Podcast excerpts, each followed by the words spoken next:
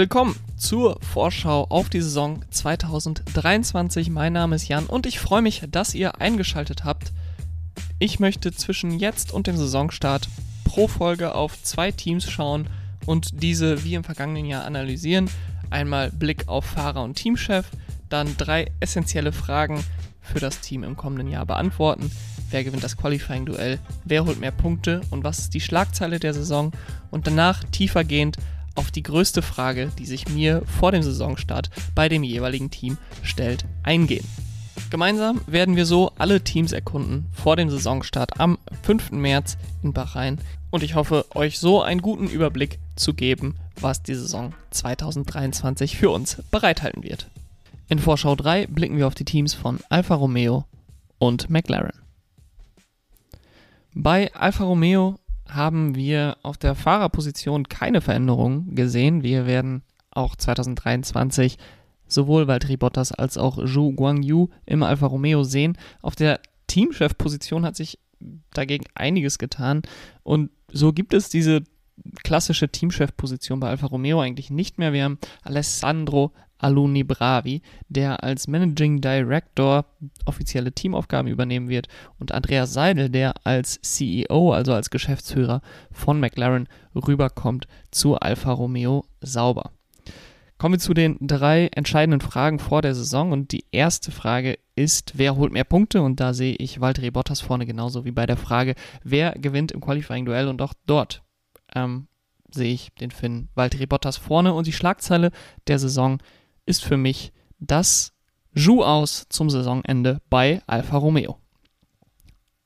Und die große Frage vor der Saison ist, und die geht eigentlich in die Schlagzeile, die ich gerade genannt habe, mit über, wie viel Veränderung wird es bei Alfa Romeo geben und wie gut tut diese Veränderung Alfa Romeo? Denn es gab in diesem Winter bei Alfa Romeo, oder bei Sauber besser gesagt, beim Sauber-Team, was ja unter dem Namen Alfa Romeo antritt, sowohl geplante als auch ungeplante Veränderungen.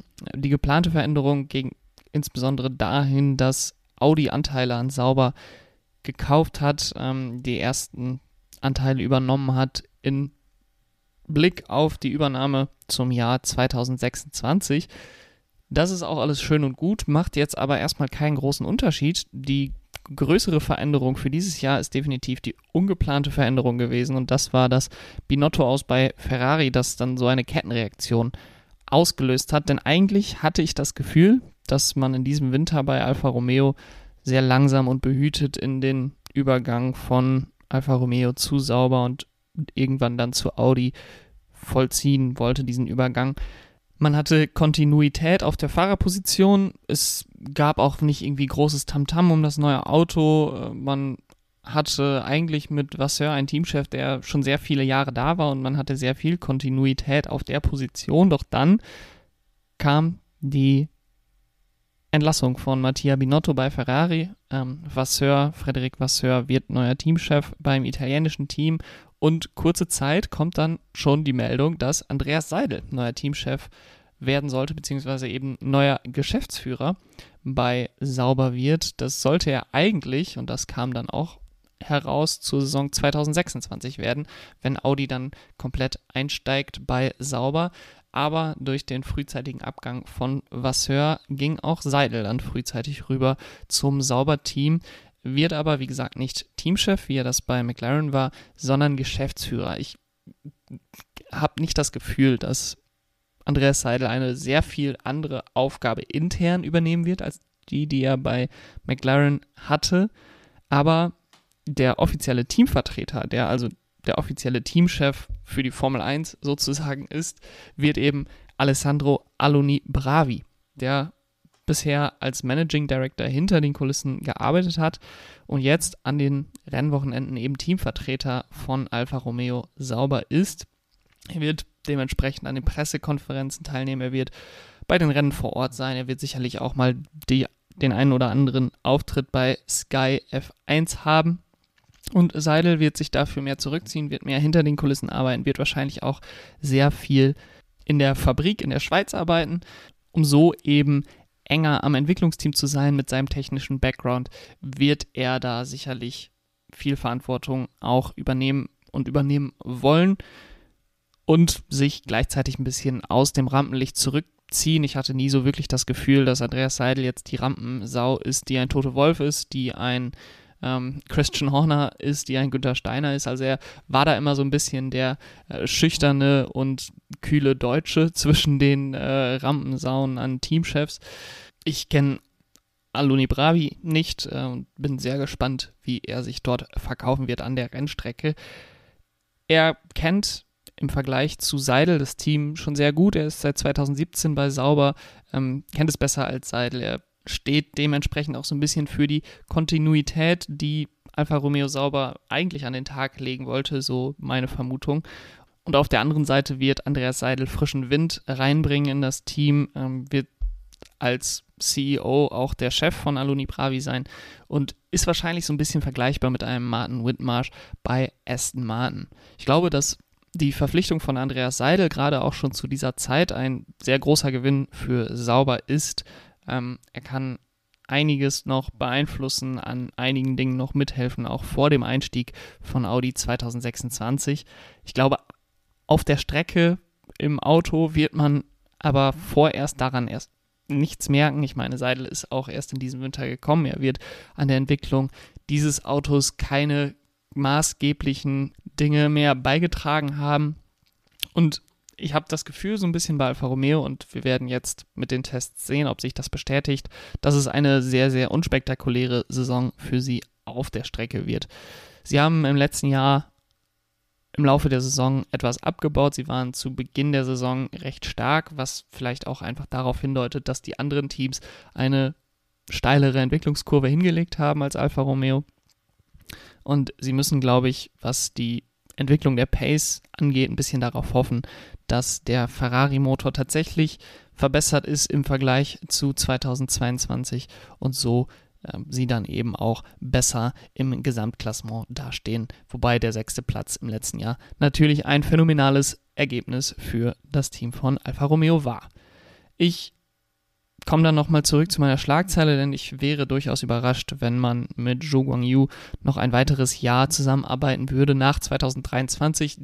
Nicht auf einer irgendwie negativen Ebene Zhou gegenüber, aber man hat mit Theo Pocher einen Fahrer unter Vertrag und da werde ich gleich, wenn wir über McLaren sprechen, auch nochmal genauer drauf eingehen. Aber sie haben einen Fahrer unter Vertrag, der potenziell ein Superstar werden kann. Und ich glaube, Zhou Guangyu, so solide seine Leistungen auch waren in seiner ersten Saison, sehe ich einfach nicht, dass er ein Superstar wie ein Lando Norris werden kann, wie ein Max Verstappen, wie ein Charles Leclerc, wie ein George Russell. Das sind einfach Namen, die haben in ihrer Junior-Karriere schon alles auseinandergenommen, mehr oder weniger. Und jetzt ähm, in der Formel 1 machen sie da einfach so weiter. Und Zhou Guanyu, so gut er auch ist, ist nicht dieser Fahrer und ich glaube dann eher, dass man bei Sauber auch mit Hinblick auf den Audi-Einstieg an Valtteri Bottas festhalten möchte, an einem sehr routinierten und qualitativ hochwertigen Fahrer und 2024 dann Theo Pocher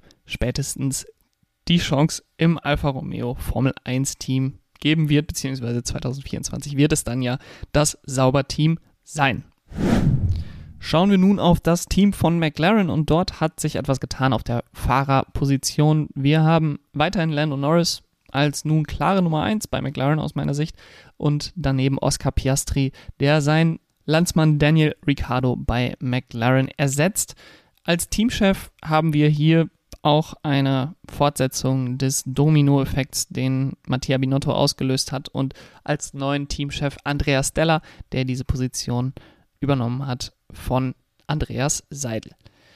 Die drei entscheidenden Fragen und auch dort habe ich relativ einseitige Antworten. Ähm, wer holt mehr Punkte? Das ist für mich Lando Norris genauso wie der Sieger des Qualifying-Duells. Lando Norris ist für mich und die Schlagzeile der Saison, und da bin ich relativ pessimistisch, was das McLaren-Team angeht, die lautet für mich, McLaren bleibt ohne Podium. Ähm, man hat jetzt so ein bisschen die Mutmaßung gehört, dass McLaren gerade zu Beginn der Saison noch einige Entwicklungsstufen zurückliegt mit ihrem Auto, dass es Probleme gab bei der Entwicklung und auch im letzten Jahr haben sie nur ein einziges Podium über den Saisonverlauf geholt. Das war Lando Norris in Imola. Und ich kann mir durchaus vorstellen, gerade mit einem wieder erstärkten Mercedes-Team, wenn es dann so sein sollte, dass bei McLaren das Podium in diesem Jahr ausbleibt. Und die größte Frage vor der Saison ist für mich, wie wird die Dynamik zwischen Lando Norris und Oscar Piastri aussehen? Ähm, es ist, glaube ich, eine sehr viel diskutierte Frage vor dem Saisonstart. Es ist eine sehr interessante Frage, denn beide, Norris und Piastri, sind sehr, sehr talentierte Fahrer. Auf der einen Seite haben wir Landon Norris, der quasi durch die Junior-Kategorien gesprintet ist, Kart-Weltmeisterschaft, Formel 4, Formel Renault, Formel 3, Formel 2 und dann direkt Formel 1, immer nur ein Jahr und eigentlich immer Titelkandidat, bis er dann in die Formel 1 kam. Aus meiner Sicht gehört er damit in eine Kategorie mit Charles Leclerc, mit George Russell als die großen Herausforderer von Max Verstappen für die kommenden Jahre. Und es gibt von solcher Art Fahrer nicht viele. Ich habe mal die 20 Fahrer im Feld, bin ich mal durchgegangen und habe überlegt, okay, wer ist im richtigen Auto ein WM-Kandidat und ich sehe neben Norris noch maximal fünf Fahrer in diesem Jahr, die so ein Talent haben, dass ich sie als Titelkandidaten sehe und zwei davon sind 38 Jahre in Lewis Hamilton und 41 Jahre alt in Fernando Alonso. Und der siebte potenzielle Fahrer, und jetzt wird es wirklich interessant bei McLaren, fährt eventuell auch für ihr Team. Denn McLaren hat sich zu Mitte letzter Saison, eben zum Start dieser Saison dann, einen zweiten Fahrer geangelt, der potenziell in diese Sorte Fahrer gehört. Und das ist Oscar Piastri, der hat ein ähnlich gutes Resümee wie Lando Norris. Aus meiner Sicht, und das ist, glaube ich, eine etwas kontroverse Sicht, äh, etwas weniger beeindruckend als das Resümee von Lando Norris. Er hat 2019 die Formel Renault gewonnen. Dort war er in seinem zweiten Jahr. Er hat da auch nur siebeneinhalb Punkte Vorsprung gehabt vor Victor Martins in dem Jahr. 2020 hat er dann die Formel 3 gewonnen im Corona-Jahr mit ziemlich viel Glück in den letzten Rennen.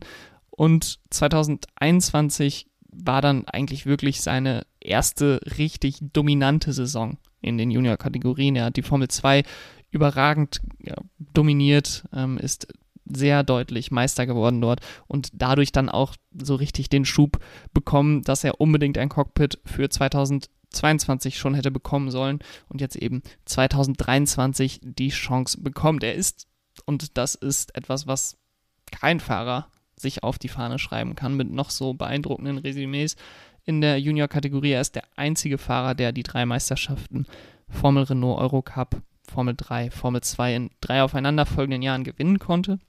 Keine Frage. Damit hat er auf jeden Fall einen Formel 1 Platz verdient und ist wahrscheinlich auch ein sehr, sehr, sehr guter Fahrer.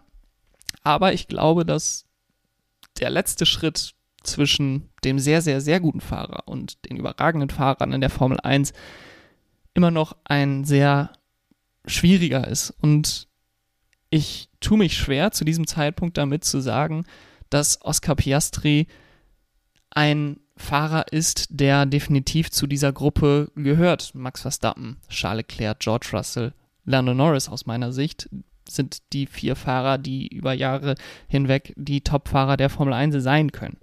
Und jetzt habe ich aber im Vorberichten auf diese Saison gehört, dass Lando Norris der Fahrer sei, der etwas zu beweisen hätte bei McLaren, denn er hätte jetzt mit Oscar Piastri einen jungen, hungrigen Teamkollegen, den er schlagen müsste. Und Piastri, so gut er auch ist, aber er wird ein Rookie sein und er wird viel lernen müssen in seinem ersten Jahr. Ich glaube nicht, dass er ein Lewis Hamilton ist, der direkt gegen einen zweimaligen Weltmeister ähm, richtig gut aussieht und die Weltmeisterschaft gewinnen könnte in seinem Debütjahr mit McLaren.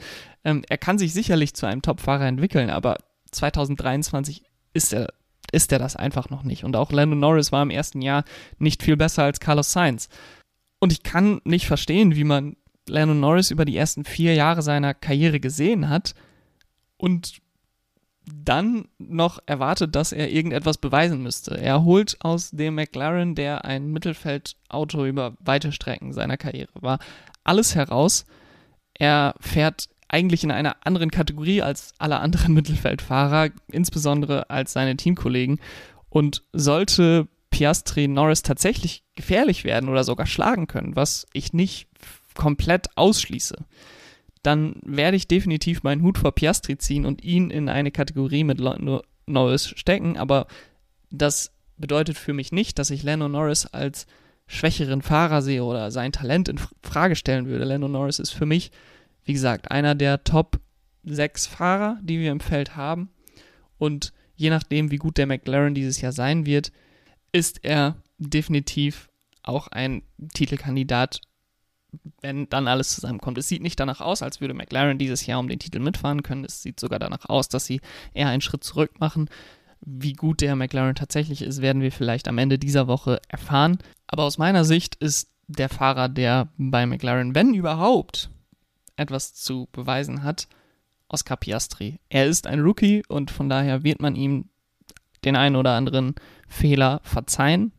Ähm, aber Lando Norris, nach den vier Jahren, die er bisher in der Formel 1 abgerissen hat, ist aus meiner Sicht eigentlich nicht mehr in Frage zu stellen und ihm fehlt nur das richtige Auto, um um die Titel mitzufahren. Und dann soll es das gewesen sein für die dritte Vorschau auf die Saison 2023. Vielen Dank wieder fürs Einschalten. Schaltet auch beim nächsten Mal wieder ein, abonniert dafür den Podcast, wo auch immer ihr ihn gerade hört. Und folgt mir auf den sozialen Medien, Twitter, Instagram, TikTok. Macht's gut. Bis dahin. Ciao.